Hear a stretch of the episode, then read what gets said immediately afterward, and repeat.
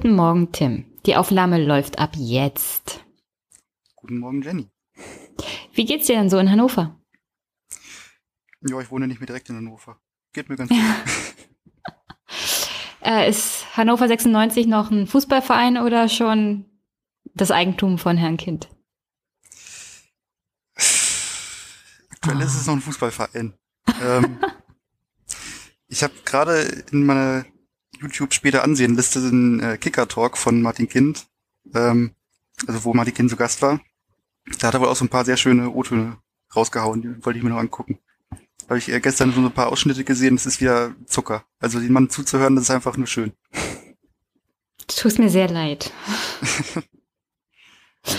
ja, ich wollte mal mit einer Sache anfangen, von der ich weiß, dass er sich besonders aufregt. Dann ist man schon richtig eingearbeitet. Das Schöne ist ja, ich habe mir diesmal, äh, ich habe ein bisschen vorbereitet, das Interview. Und ich habe mir als Einstieg äh, auch ein, ein Fußballthema gedacht.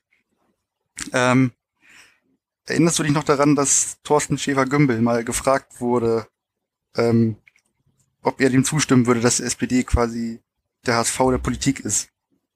Das hast du in deinem Podcast auch aufgegriffen und dann dich ein bisschen. Mhm. Und du hast dann gesagt, ja, ich, ich kann mir gut vorstellen, dass der HSV am Ende der Saison ein paar mehr Punkte hat als die SPD jetzt gerade. Ich habe recht. Genau. Der HSV hat äh, im Moment 28, 28 Punkte und äh, hat sogar noch die Chance auf den Klassenerhalt, nachdem sie jetzt einen neuen Trainer haben. Und ja. ich, ich habe mir so gedacht, da ja Politikjournalismus also häufig so in die Sportrichtung abdriftet, eigentlich kann man es auch genau umdrehen. Und ich habe mir mal äh, im, im aktuellen Sportstudio bei ZDF war der neue Trainer vom HSV mal zu Gast, also Christian Titz. Und wurde da halt mal so interviewt dazu, wie er jetzt seinen anderen Spielstil etabliert hat. Und im Prinzip kann man dieses Interview nehmen, statt HSV immer SPD einsetzen. Und das trifft ziemlich genau meine Vision eine SPD. Oh, das, das musst du mir mal schicken oder das muss ich mir mal angucken und das klingt sehr spannend. Weil der Titz, der hat ja einen komplett neuen Spielstil beim HSV etabliert. Sonst immer die Trainer beim HSV, das waren ja also typische Feuerwehrmänner nennt man das ja. Hier hm. Geholt werden, um einen Abstieg zu verhindern und die dann so sagen, so Jungs, wir müssen jetzt hier mal kämpfen und zu überleben, hier Gras fressen und so. Und Titz kommt halt hier aus der HSV-Jugend, also hat er vor die U21 trainiert, glaube ich. Und der sagt halt, wir, wir spielen jetzt einfach schönen Fußball. und jetzt läuft's. Und was weiß ich, so ein Louis Holtby, der ist ja, war ja mal so ganz ähm, ganz hochgelobtes Talent. Und der ist ja dann nach England gewechselt, ist dann nicht so glücklich geworden, mhm. hat der HSV ja für teuer Geld zurückgeholt. Und der war jetzt unter dem alten Trainer, wurde dann auf die Tribüne gesetzt und der ist jetzt hier quasi ähm, Spitzenmann unter Titz. Und der hat im Interview ähm, dann gesagt, ja, wir spielen das erste Mal seit vier Jahren wieder Fußball. Das macht richtig Spaß und dann funktioniert das halt auch. Und das, dieses Interview, das, ich, ich, sehe einfach so eine neue SPD darin. Ich weiß es nicht. naja, äh, wenn du das also auf den Fußball runterbrechen willst, dann müsstest du ja sagen, die SPD hat jetzt den Trainer auch gewechselt. Aber leider hat sie sich wieder einen Feuerwehrmann geholt. ja, kann man so sehen, ja. Ja, und, und das Ergebnis davon wird sein, dass sie vielleicht die Relegation schaffen. Aber die Abstiegsgefahr werden sie in der nächsten Saison auch nicht abwenden dadurch. Also dieses gesamte Interview mit dem, äh, mit dem Titz und alles mhm. rundherum um den HSV, das ist, lässt sich einfach runterbrechen auf diese Worte von Sigmar Gabriel. Nun habt doch mal ein bisschen Mut. oh, wenn wir jetzt hier nicht. in dem Podcast, wenn wir in diesem Podcast Sigmar Gabriel als Vorbild nehmen, dann weißt du, wie tief die SPD mittlerweile gesunken ist. Ja, gut, das stimmt natürlich auch. Ich meine, das ist doch schon schlimm, wenn Sigmar Gabriel jetzt derjenige ist, der die wahren Worte findet. Irgendwie hat er es nicht geschafft während seiner sieben Jahre Amtszeit. Aber jetzt rennt er in der Gegend rum, lobt Herrn Seehofer und die CSU und die Heimatverbundenheit und mahnt mehr Patriotismus bei den Sozialdemokraten an. Und ja, warum hat er das nicht vorher gemacht? Ich bin wirklich ein bisschen traurig darüber, dass Sigmar Gabriel jetzt so aus der ersten Reihe verschwunden ist, weil das war ja so ein bisschen meine Nemesis, so, also mein, meine, so eine Hassliebe hatte ich jetzt. Mhm. Das habe ich jetzt ein bisschen durch Lars Klingbeil ersetzt. Also das ist so mein, mein neuer Lieblingsgegner. Jeder braucht einen Erzfeind. Genau. Ich, ich kann Lars auch sehr gut leiden, in Anführungsstrichen. Ich liebe seine, seine Nachrichten auf WhatsApp. Das hatte ich ja Sasa zum Beispiel in unserem Gespräch auch schon erzählt.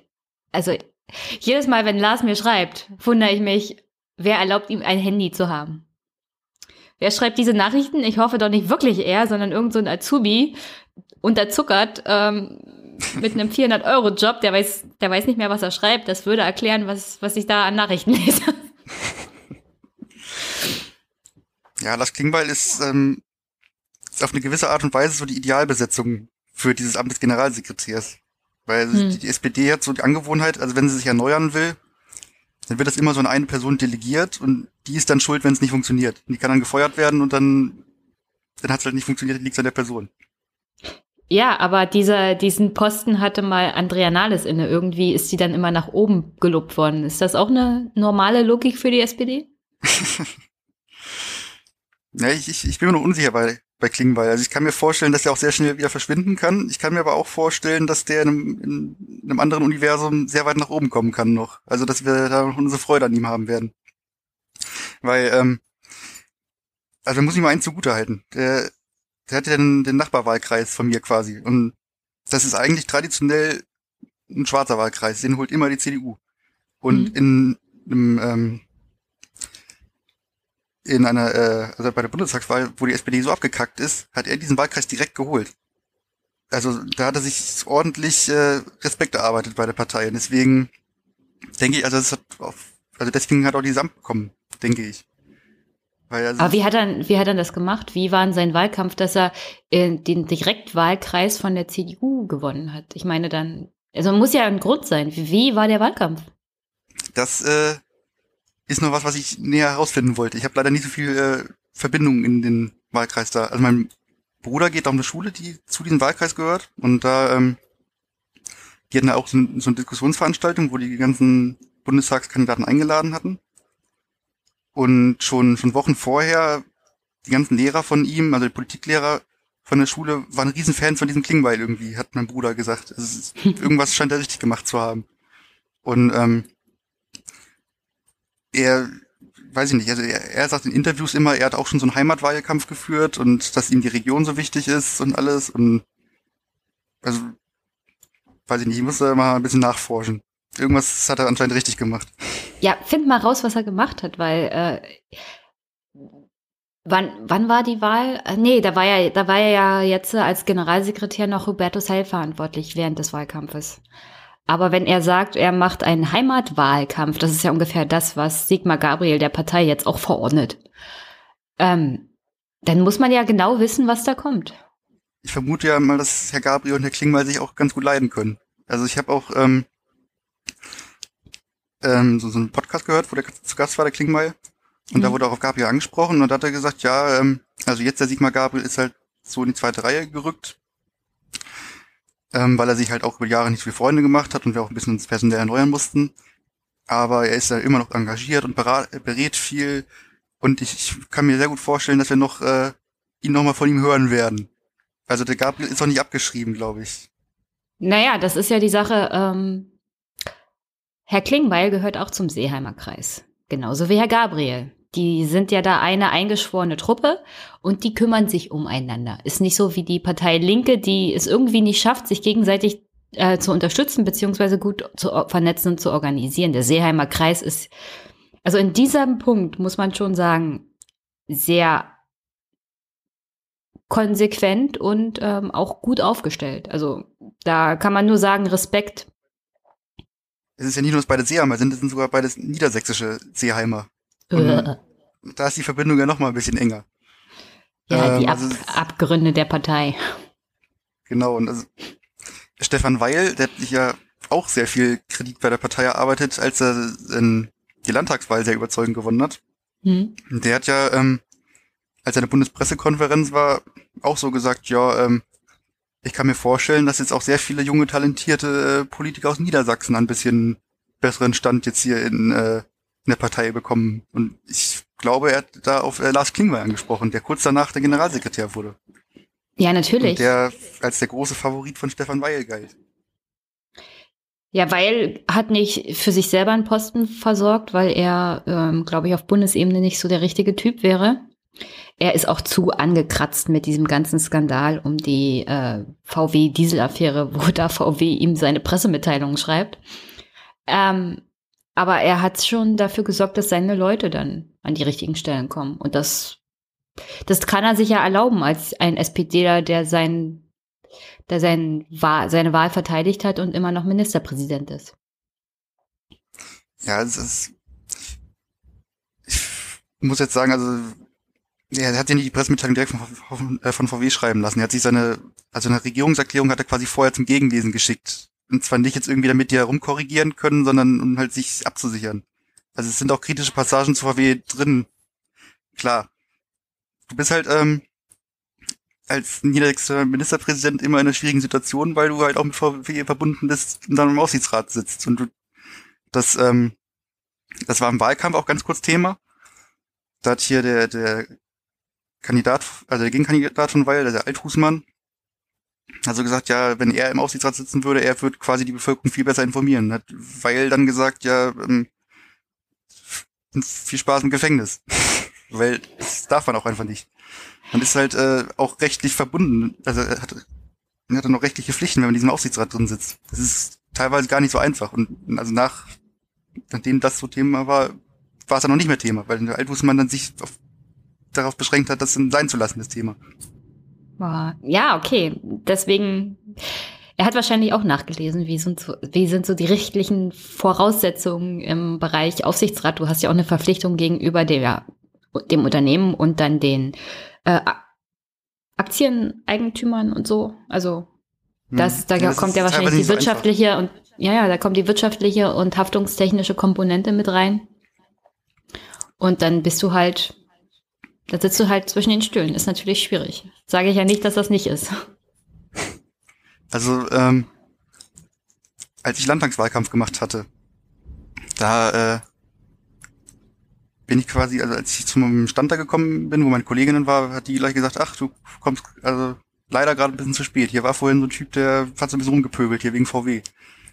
Und also wir waren ähm, quasi von so einem Supermarkt, wo halt so Stände stehen. Ja. Und äh, irgendwann kam dieser Typ halt auch wieder aus dem Supermarkt raus und hat dann gleich wieder rum, weiter rumgepöbelt. Und dann bin ich mal zu ihm gegangen und hab gesagt, ja, hier, äh, beruhigen Sie doch mal ein bisschen. Und er hat halt so gesagt, hier, äh, SPD-Verräterpartei mit VW unter einer Decke hier, weil den werde ich niemals wählen. Und dann habe ich ihm so gesagt, ja, ähm, ich kann ja verstehen, dass die jetzt sehr kritisch sehen, tue ich auch. Aber glauben Sie, dass es mit Schwarz-Gelb besser wird? Und äh, da hat er dann so spontan keine Antwort drauf gewusst. ich denke mal, die Antwort wäre gewesen, ich denke mal, die Antwort wäre gewesen, nein. Aber das hätte ihm dann auch nicht gefallen. Klar, also ich, wie gesagt, ich sehe das auch sehr kritisch. Und dann, das Lustige, was ich dann fand, ist, dass äh, er halt so gesagt, ja, ähm, also nach Schröder ist die Partei halt so, so wirtschaftsfreundlich geworden.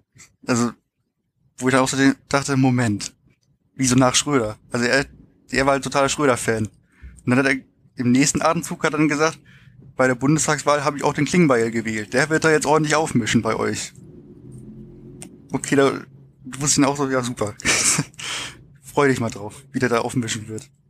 Hm. Weil ich glaube, der Klingbeil ist einer, der überhaupt nicht aufmischen wird in der Richtung. Und deswegen glaube ich auch, dass der so eine Idealbesetzung ist, weil einerseits vermittelt er halt so einen Anschein von Erneuerung. Der ist halt jung, der macht halt viel hier mit, mit WhatsApp und äh, was weiß ich. Aber so von seiner Politik her ist er jetzt dem dem bisherigen Kurs jetzt doch recht nahe, würde ich mal sagen. Jetzt hätte ich aber mal eine Frage. Es ist, also wenn ich das von außen betrachte, dann ist das ein junger Mann, den ich jetzt äh, bei WhatsApp schon eine ganze Weile mitbekommen habe, der, äh, der von der Parteiführung hingestellt wird als Erneuerung, auch als personelle Erneuerung. Aber inhaltlich ist das halt nichts. Also da kommt mir nichts mit Erneuerung rüber. Und ich frage mich, in der Partei, wirkt das tatsächlich so, dass das eine erneuernde Person ist? Kaufen die Leute das den, dem Vorstand und Herrn Klingbeil ab?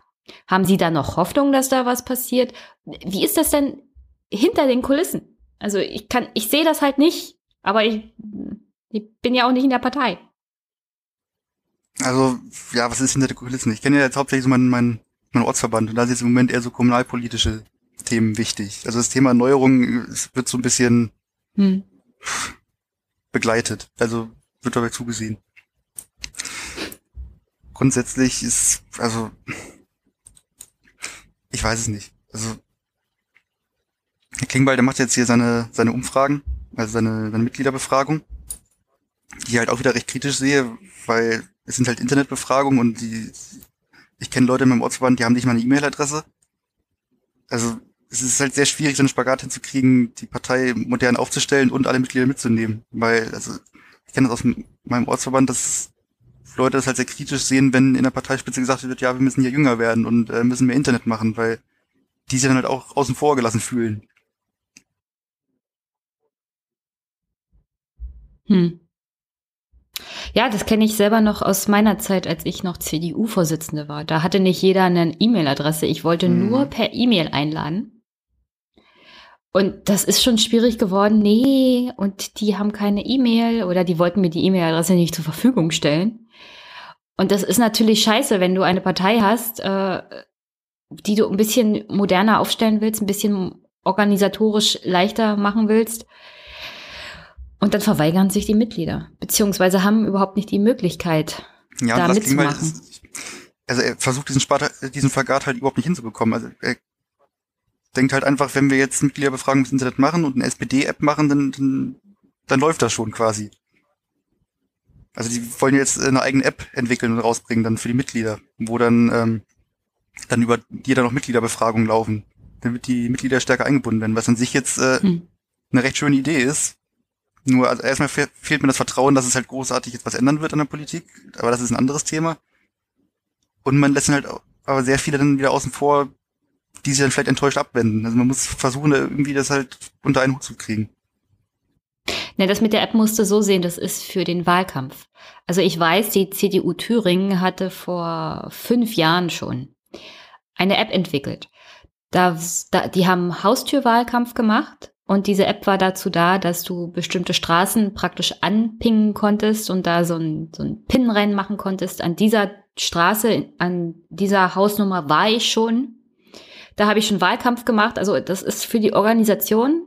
Und ich denke mal, diese App, die sie entwickeln wollen, ist dann für den Wahlkampf, dass sie genau sowas nochmal machen können. Mhm. Nur für die SPD. Nee, nee, nee, also es, es gab schon eine Wahlkampf-App. Also das, das gab alles schon. Die SPD hat ja auch Ach so.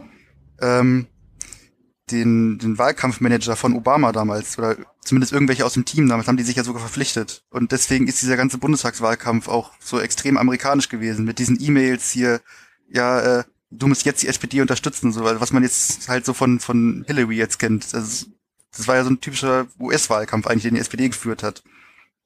Und äh, dementsprechend gab es auch diese App. Die neue SPD-App, die soll halt, also es gab ja diese Mitgliederfragen, da gab es auch die Frage von der SPD-App wünsche ich mir. Und da sagen zum Beispiel 71 Prozent der Befragten äh, Mitglieder befragen. Und andere Antwortmöglichkeiten waren Einladungen zu Veranstaltungen, Informationen zu Weiterbildungsangeboten, Infos zu Parteiorganisationen, Argumentationshilfen, Hintergrundinfos zu politischen Themen, Aktualisierung meiner Mitgliedsdaten und exklusive Informationen. Also um sowas geht's da dann. Aber das finde ich doch gar nicht schlecht. Das wäre doch mal was richtig Schönes. Ja, Ding, ich sag ja auch, die Idee ist gut. Nur Lars Klingmann sollte vielleicht darauf achten, dass er das noch für eine, breitere Masse macht, weil das aktuelle also aktuell habe ich das Gefühl, dass halt wirklich komplett auf diesen Trip geht. Wir müssen die Parteien nur digitalisieren und dann läuft das schon. Mehr muss ich nicht machen. Und das ist halt, glaube ich, ein, ein Trugschluss. Naja, er, er löst halt nicht die Hauptprobleme. Die hatte ich ja mit Stefan äh, bei der letzten Aufwachenfolge angesprochen. Das Problem ist, du hast immer noch diese alte Partei mit dieser alten Denke die ein bisschen immer noch Schröder neoliberal angehaucht ist. Also keine großen Fragen mehr stellen, sondern bloß noch kleine Stellschrauben drehen und sonst den Status quo halten. Und das kannst du halt mit der CDU genauso haben. Und dann wählst du nicht die SPD. Die SPD verschreckt eher noch ihre Stammwähler als alles andere. Ja, Klingbeil ist ja auch so ein, so ein, so ein altes Kind der Schröder-Politik. Also er ist ja sogar der Büroleiter von Schröder gewesen. Also die, die kennen sich ja auch ganz gut. Oh. Ja, ja. Also die niedersächsische SPD, die kennen sich alle. Davon kann es ja ausgehen. Wie gesagt, er hat halt sein Büro geleitet damals. Inzest. SPD-Inzest. Genau so sieht das aus. ja, eklig. Also Klingbeil ist personell jetzt äh, vom Gesicht her vielleicht eine Erneuerung. Politisch sehe ich da jetzt auch nicht so viel Neues. Okay. Soweit, soweit zur SPD und seiner ihrer fast vielleicht irgendwie Erneuerung. Äh, ich hatte gedacht, wir reden noch ein bisschen über die letzten 50 Tage. Es gibt ja in Amerika so diese Art und Weise, über die ersten 100 Tage des Präsidenten zu reden. Und wenn die ersten 100 Tage GroKo vorbei sind, können wir das hier noch gerne nochmal machen. Dann haben wir ein bisschen mehr handfeste Sachen. Aber nach den ersten 50 Tagen könnte man schon zum Beispiel schon eine Zwischenbilanz aufstellen. Also ich, ich erzähle mal, was ich gesehen habe so bei der CDU. Mhm. Und dann können wir mal über die SPD reden. Ich, also die CDU hat es schon ziemlich gut gemacht, beziehungsweise es gab ja so höchstens drei Leute, die groß aufgefallen sind. Das war Jens Spahn mit seiner Ich-AG ähm, also der hat zu allem Stellung bezogen, nur nicht zur Gesundheitsthemen. Äh, das hat er jetzt in den letzten zwei Tagen mal ein bisschen nachgeholt und hat gesagt, hm, wir müssen Notfallaufnahmen schließen und konzentrieren, damit da mehr Leute ab, abgeholt werden können. Ähm, in den ländlichen Räumen sehe ich da ein großes Problem. Und dann natürlich die Sache mit, mit äh, Pflege. Da hat er gesagt, wir wollen jetzt diese 8000 Stellen schaffen, aber wenn du die in den Haushalt einstellst, dann hast du halt die Leute dafür noch nicht. Hat er auch noch nicht gesagt, wie das Problem zu lösen ist. Ähm, Seehofer macht jetzt einen großen Aufschlag im Bereich Asylpolitik und äh, da will er wirklich den ganz harten Hund spielen. Und von der Leyen hat ein Problem mit der Bundeswehr. Also der Bericht des Bundeswehrbeauftragten liegt ja vor. Und die, der Bundeswehr geht's wirklich schlecht, also was jetzt die materielle Ausstattung angeht. Ich würde noch nicht mal sagen, dass die Bundeswehr zu wenig Geld hat. Ich würde einfach sagen, das Geld, was sie haben, nutzen sie einfach nicht in dem Sinne, dass sie tatsächlich die Ausrüstung der Soldaten und ähm, naja, die Wehrausrüstung generell mal verbessern. Sie haben einen Haufen an privaten Beraterfirmen, die Millionen kriegen und die sie dazu beraten, wie die Bundeswehr äh, moderner aufgestellt werden kann.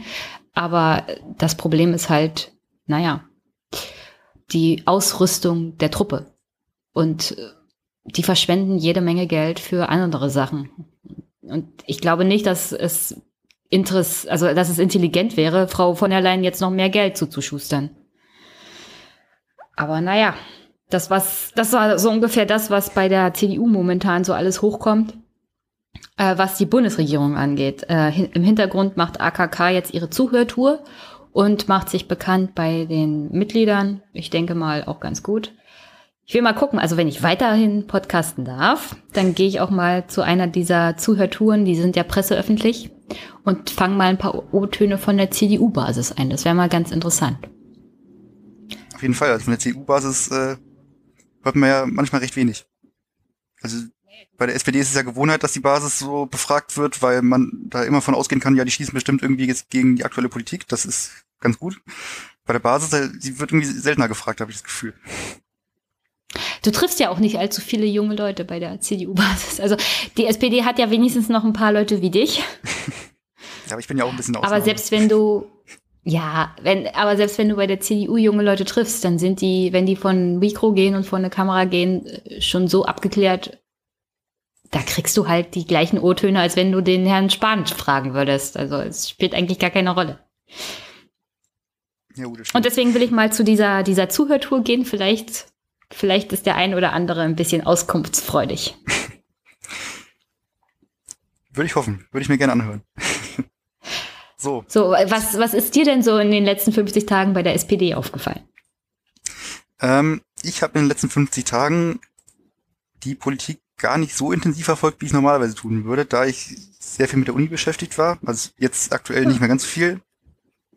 Und halt äh, auch sehr viel mit Hannover 96 mich beschäftigt hatte.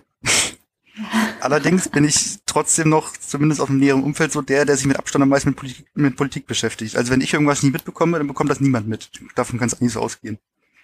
Und äh, also selbst ich habe teilweise so Probleme zu sagen, was die SPD jetzt gerade so macht. Ähm, ja, das ist, das ist mir ja wichtig, weil die SPD hat ja gesagt, zum Erneuern gehört auch die Kommunikation. Und ähm, also wichtig ist ja, dabei ist ja, wichtig dabei ist ja, also man hat ja trotzdem mitgekriegt, was machen Spahn, Seehofer und von der Leyen. Und die SPD hat ja auch was gemacht. Es ist halt dieser Aufschlag, der da immer ein bisschen fehlt. Genau das ist das Thema. Und ähm, also auf Twitter hat hier Ulf Burmeier von Lage der Nation das genau mal so kritisiert, dass die CDU quasi jetzt mit, äh, oder die Union allgemein mit, mit Seehofer und Spahn jetzt hier richtig Presse macht und die SPD gar nicht zu sehen ist. Und da hat äh, hier Saskia Esken drauf geantwortet, also die äh, MDB hier so im Bereich Digitales. Und dann habe ich mich mit der so ein bisschen gestritten, ist übertrieben. Und äh, habe dann ja auch genau das gesagt, dass ich jetzt im Prinzip gar nicht so äh, so ein bisschen mitbekomme, wer SPD macht, aber mein Umfeld jetzt wahrscheinlich nicht mal weiß, wer jetzt überhaupt SPD-Minister ist. Und also hier dann auch irgendwie so gesagt hier, also ich zitiere mal, äh, Mann, Mann, Mann, die SPD redet über ein Grundeinkommen und über die Zukunft von Hartz IV und ihr merkt das nicht mal. Und äh, also meine Fragen dazu waren erstmal so, also Grundeinkommen, das, was ich gelesen habe, war jetzt nur, dass es im Prinzip so ein staatlich subventionierter Niedriglohnsektor sein soll, was mit dem, mit der aktuellen Idee von Grundeinkommen gar nichts zu tun hat. Dann kam dieser Anstoß zu dem Thema ja auch nicht wirklich aus der, aus der Bundestagsfraktion oder aus der Regierung sogar, sondern hier von Michael Müller aus Berlin. Also, hm. was jetzt dem auch wieder ein bisschen widerspricht. Und als es dann Thema wurde, hat äh, ein gewisser Olaf Scholz sich sofort hingestellt und gesagt, über Hartz IV gibt, also an Hartz IV gibt es nicht zu rütteln. Also Scholz ist, äh, was solche Sachen angeht, ganz gut darin, so Debatten sofort abzublocken. Also das Thema war, dass vielleicht der Vorsitzende auch per Urwahl gewählt werden könnte, hat er auch sofort gesagt, nö, gibt's nicht. Und ähm, also man macht ja ganz gerne als Beobachter den Fehler, so die, die SPD oder die SPD-Spitze oder auch nur hier die, die, die Bundestagsfraktion nur als eine geschlossene Gruppe anzusehen. Aber die SPD ist aktuell komplett zerstritten. Also da ist jetzt richtig, hm. ähm, findet sich richtig so die, die, die letzten Trümmer der SPD quasi gefetzt. Und ähm, die SPD ist aber sehr gut darin, gut, kann man jetzt auch wieder Gegenbeispiele finden. Ich weiß, aber ist ganz gut darin, sowas zu verstecken. Es wird dann immer, also mein Hasswort an der SPD ist ja Solidarität. Deswegen fand ich es auch ganz schön, dass Andrea Nahles ihre Rede so komplett auf das Wort Solidarität, Solidarität gebaut hat. Weil mit dem Wort Solidarität und SPD verbinde ich eigentlich, äh, an mir wurde das so beigebracht, man kann in der SPD ja streiten und man kann sie auch intensiv streiten, aber wenn man am Ende eine Entscheidung getroffen hat, dann muss man die ja am Ende dann auch mittragen. Also egal welcher Meinung ja. du bist. Du bist, musst dann mit der Partei solidarisch sein. Was an sich so theoretisch gedacht wenn man das jetzt irgendwie auf eine, auf eine Landtagsfraktion so überträgt, mag das ja vielleicht Sinn machen, dass man so nach außen geschlossen auftritt und so. Aber man kann diese Solidar Solidarität auch so missbrauchen, dann, dass man als, als Parteivorstand dann sagt, ja, hier Mitglieder, ihr müsst mit unseren Beschlüssen solidarisch sein. Ihr dürft hier nicht anzweifeln öffentlich, sonst macht ihr die Partei kaputt. Ihr widersprecht dann im Grundprinzip unserer Partei. Hm. Deswegen ist Solidarität bei mir so ein Hasswort. Und ein schönes Beispiel, als die Jamaika-Verhandlungen gescheitert sind, da gab es ja im Parteivorstand eine Debatte, was man jetzt machen soll. Und so ziemlich genau die eine Hälfte hat gesagt, jetzt Neuwahlen, die andere Hälfte hat gesagt, äh, jetzt GroKo. Und dann hat man sich am Ende darauf geeinigt, wir, wir ähm, bestätigen nochmal unseren Beschluss von vorher. Also wir stehen für eine GroKo nicht zur Verfügung, wir scheuen Neuwahlen nicht. Und hat das dann als 100% Entscheidung verkauft, hat gesagt, wir stehen einstimmig dahinter. Und hätte man damals schon gesagt, ja, wir haben da sehr intensiv drüber debattiert und wir sind mehrheitlich zu dem Beschluss gekommen, dass wir jetzt das erstmal machen, dann hätte man diesen ganzen Entscheidungsprozess ja viel besser verkaufen können. Dass man dann irgendwann gesagt hat, okay, wir haben uns auch umentschieden, weil zwei, drei Leute mehr das gesagt haben jetzt. Aber dann zu sagen, ja, nee, wir stehen einstimmig hinter dieser Entscheidung und machen dann 180 Grad Wende. Also so kommt sowas dann zustande. Ja. Finde ich einfach nur albern. Äh, na, ich, ich verstehe das auch immer nicht. Ich meine, wir leben in den Zeiten der AfD. Das ist eine Partei, die streitet sich öffentlich. Und das schadet ihren Wahlergebnissen überhaupt nicht. Und ich verstehe nicht, wieso die SPD, gerade die SPD, nicht daraus lernt. Mal zu kommunizieren, wir sind uns nicht in jedem Punkt einig. Ich meine, in bestimmten Punkten sollte man natürlich Geschlossenheit nach außen zeigen. Aber man kann doch mal einen kleinen Blick in das Innenleben dieser Parteien und dieser Entscheidungen gewähren, um zu zeigen, wir streiten uns inhaltlich. Wir sind nicht einer Meinung und dieser, dieser Findungsprozess zu einer bestimmten Entscheidung, der ist auch hart, weil Leute, selbst wenn sie es nicht hundertprozentig wissen, spüren sie, dass Politik nicht so einfach ist, weil da sitzen Menschen. Und wenn du ihnen verkaufst, hier werden wie Roboter immer alle Entscheidungen zu 100% einstimmig, das glaubt dir keine Sau. Keiner glaubt dir das. Ja, da würde es ja wieder passen zu sagen, ja, nun habt doch mal ein bisschen Mut. Also solche Debatten auch mal wirklich, auch mal wirklich öffentlich aufzutragen, aber dann halt nicht so, wie es ist, dass wenn mal was öffentlich wird, dass es dann so eine, so eine Schlammschlacht ist, sondern auch wirklich hm. mal sich, sich zu trauen, öffentlich halt solche Sachdebatten zu führen zum Beispiel oder und das dann auch ähm, respektvoll miteinander auszuhandeln und dann auch wirklich ja. das, diese Kultur reinzukriegen, dass man mal über Themen streitet, also, also öffentlich streitet. Hm. Und nicht nur. Ja, die Sache ist auch, ja, die Sache ist auch, du hast ja dieses Thema solidarisches Grundeinkommen angesprochen. Äh, ich finde die Idee, die da Herr Müller gebracht hat, auch nicht so doll, aber es ist wenigstens schon mal ein Vorschlag.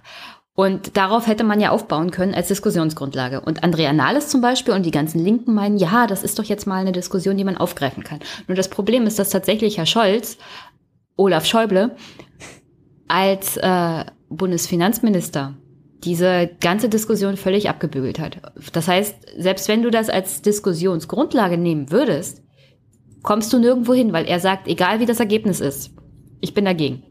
Und damit ist die Diskussion praktisch von vornherein erledigt. Ja, das stimmt leider, dass man halt diesen, diesen Flügel in der Partei hat, der gerne so Sachen bremst. Und äh, es, es, gibt so einen kleinen Fehlschluss, den man hat, dass äh, man immer denkt, Erneuerung bedeutet, dass die SPD jetzt nach links rückt oder so. Es, es gibt auch Stimmen in der SPD, die halt sagen, wir müssen uns ein Thema Sicherheit besser aufstellen oder hm. die wir müssen bei Flüchtlingen ein bisschen härter werden. Das gibt, es gibt halt auch Leute, die das als Erneuerung verstehen. Also, dass man die SPD weiter nach rechts rückt. Da gibt es halt auch riesen Streit drüber innerhalb der Partei, also innerhalb der Parteispitze vor allem.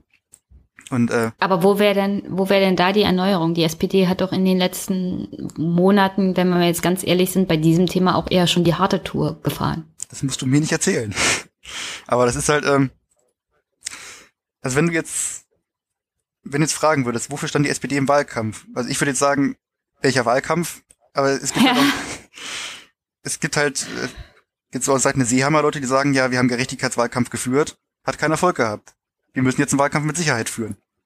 Äh. So jetzt nach der Denke. Also sie sagen ja, wir hatten doch das Thema soziale Gerechtigkeit und hatten keinen Erfolg damit. Also ist das Thema gerade nicht relevant.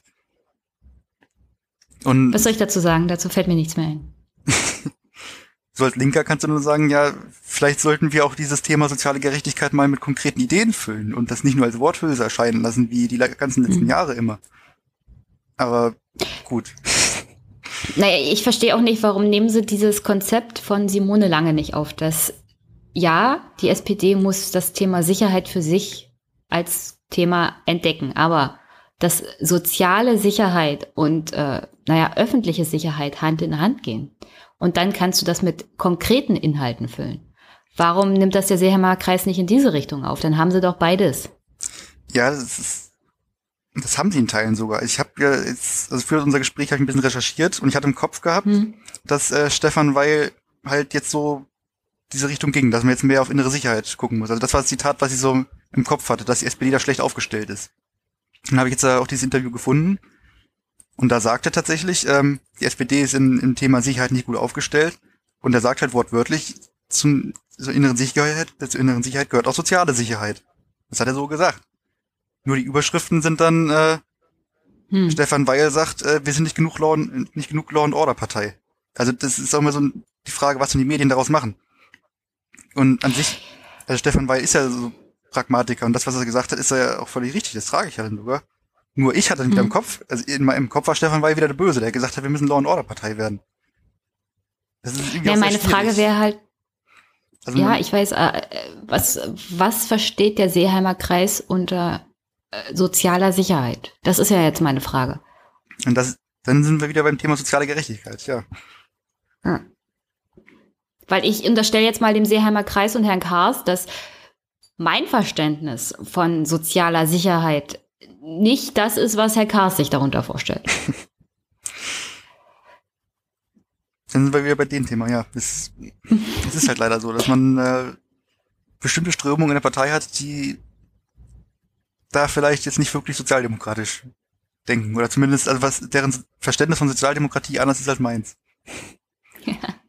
Also ich würde festhalten, trotz wirklich interessanter Themen, die die SPD auf die oberste Schiene hätte stellen können.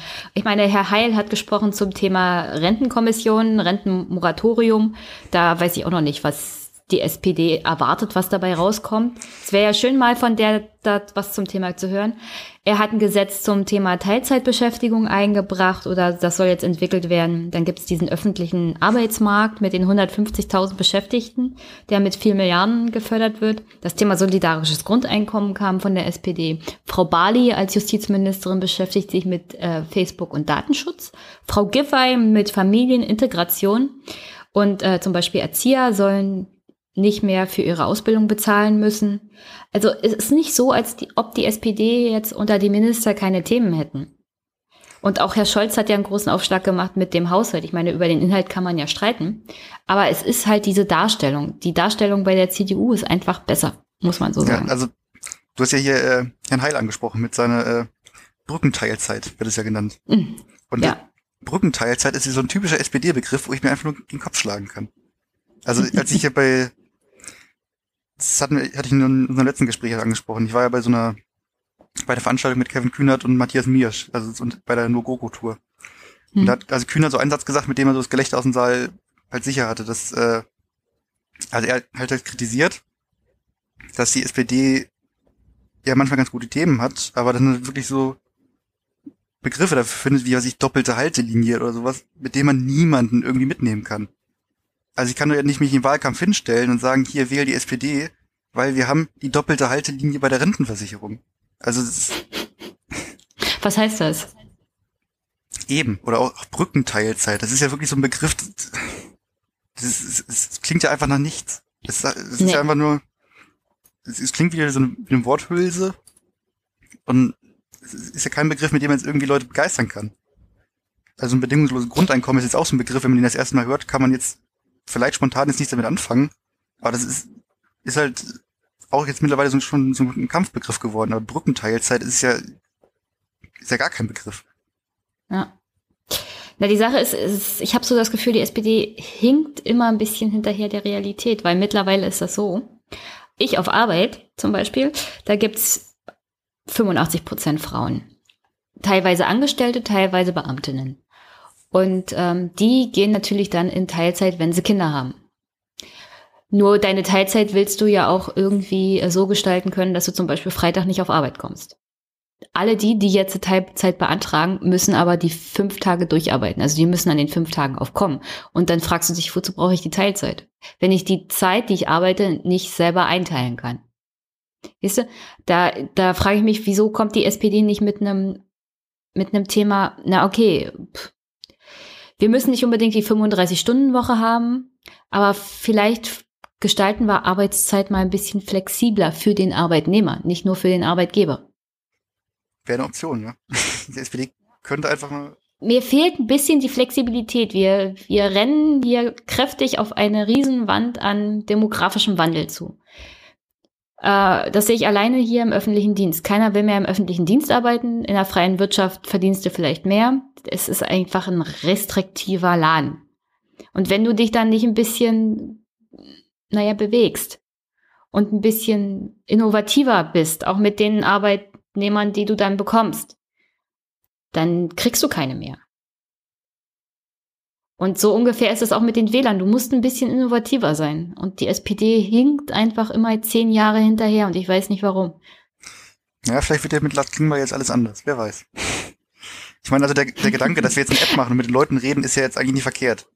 Das ist halt nee, das ist nicht verkehrt, das stimmt. Man muss halt nur irgendwie die richtigen Schlüsse draus ziehen. Und der Klingbeil sagt ja auch immer, ja, in meinem Wahlkampf habe ich mit den Leuten gesprochen und so und so hat er den ja anscheinend auch gewonnen. Also grundsätzlich, also das Potenzial ist ja da. Hm. Gut, also Lars Klingbeil und unsere Hoffnung, dass es besser werden kann. Ich denke mal, auf dieser Grundlage können wir das Gespräch erstmal beenden. Äh, es ging ja hauptsächlich darum, mal eine kleine Bilanz zu ziehen der letzten 50 Tage und ich sage mal, die SPD verliert gerade ein bisschen gegen die CDU. Aber die nächsten 50 Tage können besser werden. Es ist ja nicht so, dass es, es ist ja jetzt nicht die große Überraschung. Also die Union ist ja sehr gut darin, wenn es darum geht, dann so solche Themen dann für sich zu gewinnen. Und die SPD hat er sich seit Jahren nicht hinbekommen. Trotzdem. Man kann ja mal Bilanz ziehen, weil die SPD ja gesagt hat, wir machen jetzt alles besser. Und bis jetzt nicht. Ich danke recht herzlich für das Gespräch, ja, sehr Tim. Gerne doch. Äh, ich muss mal sehen, wann ich das veröffentlichen darf. äh, aber das baut mich auf, wenigstens das Gespräch zu führen. Das freut mich, dass ich dich ein bisschen aufbauen konnte. Ja, ich bin schwer deprimiert und weiß nicht, wie ich durch die nächsten zwei Wochen komme. Wir können ganz oft über Politik reden, damit so. du keine Entzugserscheinung bekommst. Uh, ja, gute Idee. ähm, dann danke ich dir recht herzlich. Grüß dich. Ähm, ich stopp mal die Aufnahme und ich weiß nicht, ob du dann rausgeschmissen wirst. Deswegen äh, sage ich jetzt hier schon mal Tschüss. Okay, Tschüss.